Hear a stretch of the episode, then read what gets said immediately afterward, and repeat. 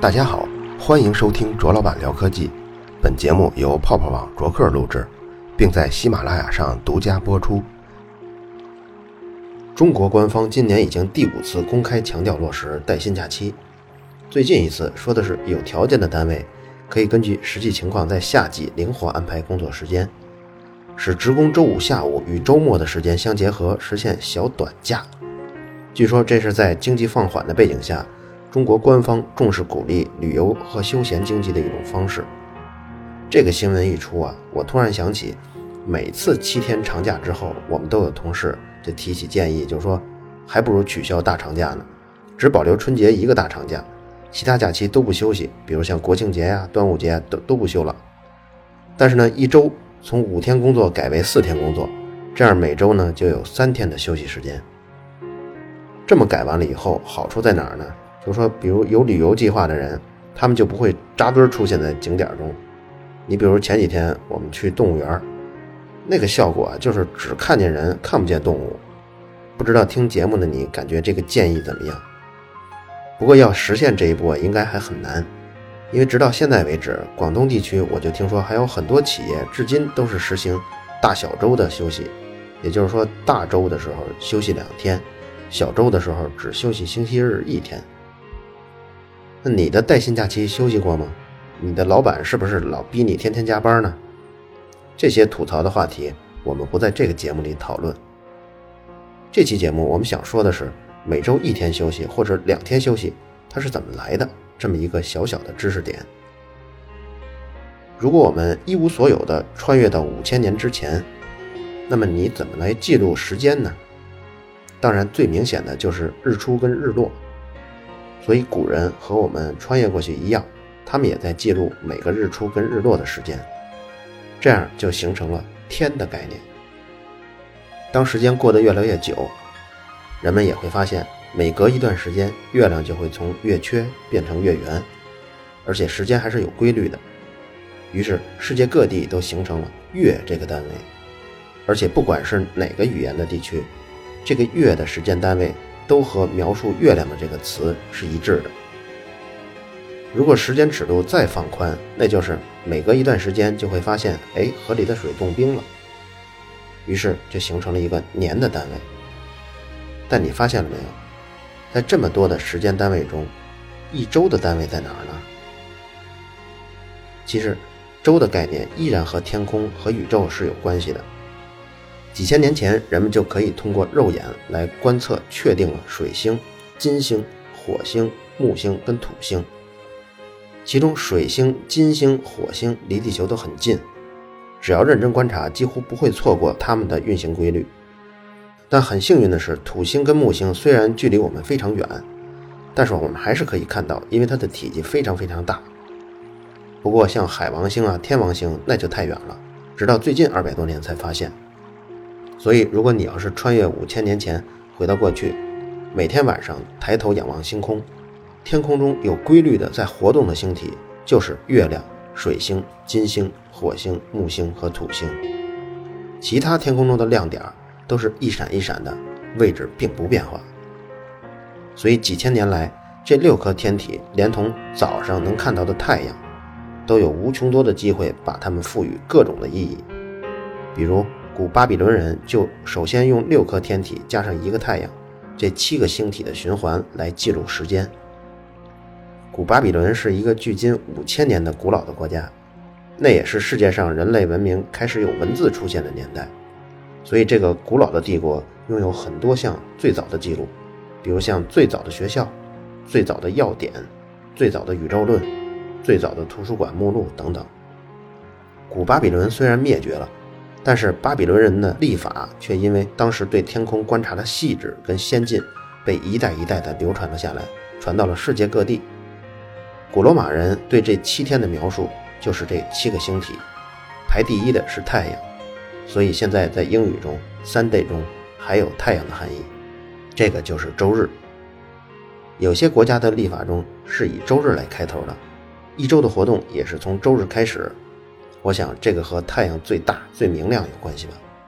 不过在国际标准 ISO 八六零幺中，已经把星期一定为一个星期的第一天了。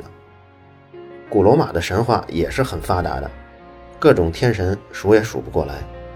这仅有的几个活动的天体肯定是不能放过的，所以他们每一个都赋予了一个神。说过了太阳，然后就是月亮 （moon）。周一是什么呢？在英语中就是 Monday。你看 Monday 跟 moon 是不是在拼写上有一点接近呢？不光是英语，和拉丁语比较接近的西班牙语和意大利语的星期一。比如意大利语中的星期一 Lunedì，它也是和月亮相关的。在意大利语中的月亮是 Luna，啊，Luna 跟 Lunedì 听着也很像。那么星期二呢，在意大利语中是 Martedì，这个词是火星这个 Mars 这个词演化而来的。那我们再想一想，在英语中的星期二 Tuesday，这是怎么回事？这个离火星也差得太远了吧？其实这就是因为历法传到各地以后。世界各地对星体所代表的神，他这个认可度可是不一样的。在那个蛮荒的年代，神就是人们的最主要的信仰。所以，古代英国人，当然也就是杨格鲁萨克逊人，他们信仰的是北欧战神，而不是罗马诸神。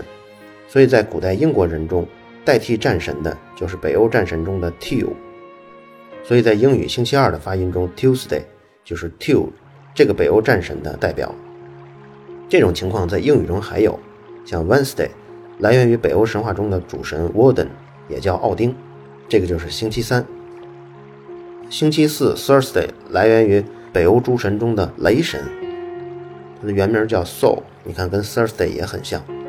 可能爱玩电脑游戏的人看到 Soul 这个名字会觉得眼熟吧。还有星期五 Friday，在英语中它是北欧神话中 Freya 这个爱情女神的名字。咱们刚才说了周日、周一周二，再介绍一下意大利语中的周三 Mercoledì，这个和水星的 Mercury 的拼写就很像。周四是 Jovedi，木星是 Jupiter，你看这个发音也有点像。Jupiter 呢也是罗马诸神中的宙斯，是最大的神了。周五呢是 Venerdì，它代表的是金星 Venus。所以像这些国家啊，法国、意大利、西班牙。他们是受罗马帝国文化影响最最深远的国家，所以他们周一到周日的名称更多的保留了拉丁语的形式。还有一派，像英国、德国这些国家呢，更亲近于日耳曼文化，所以在这些国家中，星期一到星期日的名字就都把罗马诸神中的名字对应的替换成北欧诸神的名字了。但这种历法传到中国还是一千多年后的事儿，在清朝的中后期。随着基督教广泛的传播，中国人才了解到哦，原来还有一星期这样的说法。但是中国人对这种神的概念就更不能接受了。而且在中国传统文化中，本来就没有一个具体的一个具象的崇拜对象。对比来说呢，你像基督教都在崇拜耶稣基督，伊斯兰教呢都在崇拜穆罕默德，当然佛教中也有释迦摩尼这么个形象。但是佛教在中国的传播中融入了很多儒家文化的思想，对这种具体化的个人崇拜就弱化了非常的多，导致佛教啊、道教啊，他们更多的是呈现一种思考方式跟生活方式，或者说是价值观，比如像对因果报应的相信啊，对世代轮回的相信啊，对无为而治、隐居山林的追求啊，我觉得这个原因是一个重要的因素，在其他国家。周一是月亮日，周二是火星日，周三是水星日，周四是木星日，周五是金星日，周六是土星日，周日是太阳日。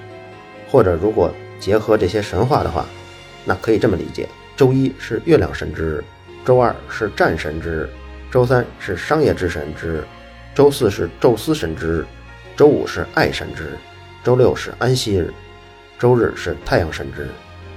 这种概念呢，在儒家文化的中国。就只能简化为周一二三四五六日，但这并不是说中国的文化就是很弱化的。我们也可以说，像中国的二十四节气，在其他国家中也许就不能理解，也许其他国家就会把它排列成序号，节气一、节气二，一直到节气二十四。而对于一周休息一天的来源，主要是源于基督教上帝创世的传说，比如说第一天创造了光和黑夜。第二天创造了天空，第三天创造大地跟山河湖海，第四天创造了日月星辰，第五天、第六天创造了各种动植物，第七天，上帝看都造齐备了，上帝觉得完工了，休息吧，并且在第七天赐福给第六天创造出来的各种生物。于是，欧洲各国其实也不是各国了，那当时就是一个罗马帝国。作息时间呢，就是工作六天，休息一天。这种作息严格的按照基督教的教义中规定的来。说起基督教，如果你听过这档节目开播第二集情人节来历的这期，听众就可以知道，基督教在创立之初的二百多年，一直是被定为异端学说的。信仰基督教的人都是异教徒，那个时候如果公开身份，那都是很危险的，都会被法律严惩的。但是大约从公元三二几年吧，那会儿罗马帝国的皇帝叫君士坦丁大帝，他颁布法令，正式公布基督教是合法的。也就是从那儿开始，信奉基督教的人越来越多，最终连同生活准则、作息时间也都遵从了基督教教义里的规定。那至于说为什么上帝创世的故事正好是七天呢？我想更多还是受古巴比伦人对天象的观察。因为这种天上有七个最重要的星体的概念，深深地植入到古代人的心中，不论讲什么故事，都难免在心中受到这些影响。知道上面的故事，我们就谈一谈一周双休是怎么来的。当然，我说的并不是中国的双休，而是世界其他国家的双休是怎么来的。它有两种原因，一种是基督教各派中啊，他们对哪天做礼拜，他们有不同的意见。比如像旧约中的。他们的安息日 Sabbath 是周六，但是信奉新约的人主要是在周日，也就是主日。主日就是耶稣复活的那天，他们是在那天要纪念耶稣复活。所以，如果只是周日休息的话呢，那对信奉旧约的这些基督教徒来说，他们星期六要做礼拜就很不方便了。为了解决这个矛盾呢，干脆两天都休息，谁也别打架。还有一个原因，据说是一九二九年。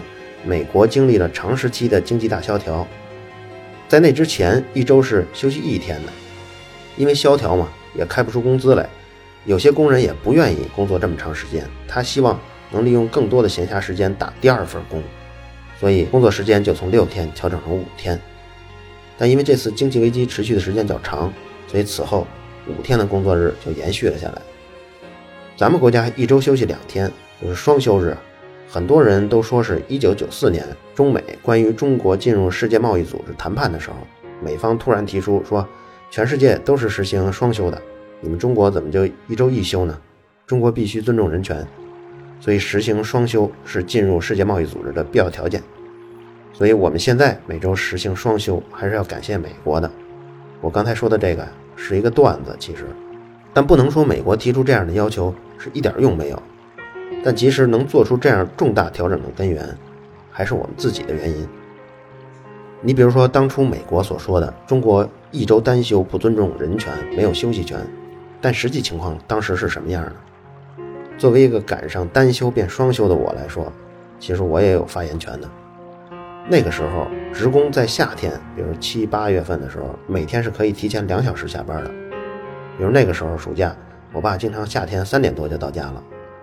而且那时候还规定啊，气温超过三十八摄氏度就可以放假，而且每个月可以请三天的事假跟病假，工资照拿。对于女职工来说，产假呀是一个单位一个规定，不是现在的统一规定九十八天。比如那时候我们家，当时我是双胞胎，幺桥中学考虑到我妈当时带两个孩子非常不容易，当时就给了十八个月的产假，工资照拿。你想这个跟现在的九十八天产假比起来，怎么比呀？其实当时不光是我一家，那时全中国的上班效率都很低，上班看报纸、织毛衣，或者中间偷偷溜出去买菜、接孩子，这都是常事儿。一九八六年的时候，国家科委中国科技促进发展中心对企业员工工作时长做了调研跟统计，按照当时的工作时长啊，每人每天应该工作两千四百四十八小时。但是真正的在岗时间呢？统计完只有一千八百个小时出头。一九八六年呢，还做过一个调查，有百分之八十的人在增加一天工资和不增加工资而增加一天休息这个二选一的选项中，选择了增加一天休息。一九八七年，这个课题组就完成了总体的报告和二十一项分项的报告。这些报告都是针对五天工作日实施的条件的研究。那时候的报告里提出，力争在二零零零年以前全面实行五天工作日。一九九零年的时候，五天工作日已经在国家科委小范围的试运行了一段时间了。一九九四年三月份，也就是我小学六年级的时候，就已经开始了大小周的休息方式，也就是单周休息两天，双周休息一天。到了一九九五年五月一号，咱们才最终实行了五天工作日，一周工作四十小时。好了，以上就是本期卓老板聊科技，在同名的微博和微信公众号历史消息中，还有其他更精彩的内容，期待您的关注。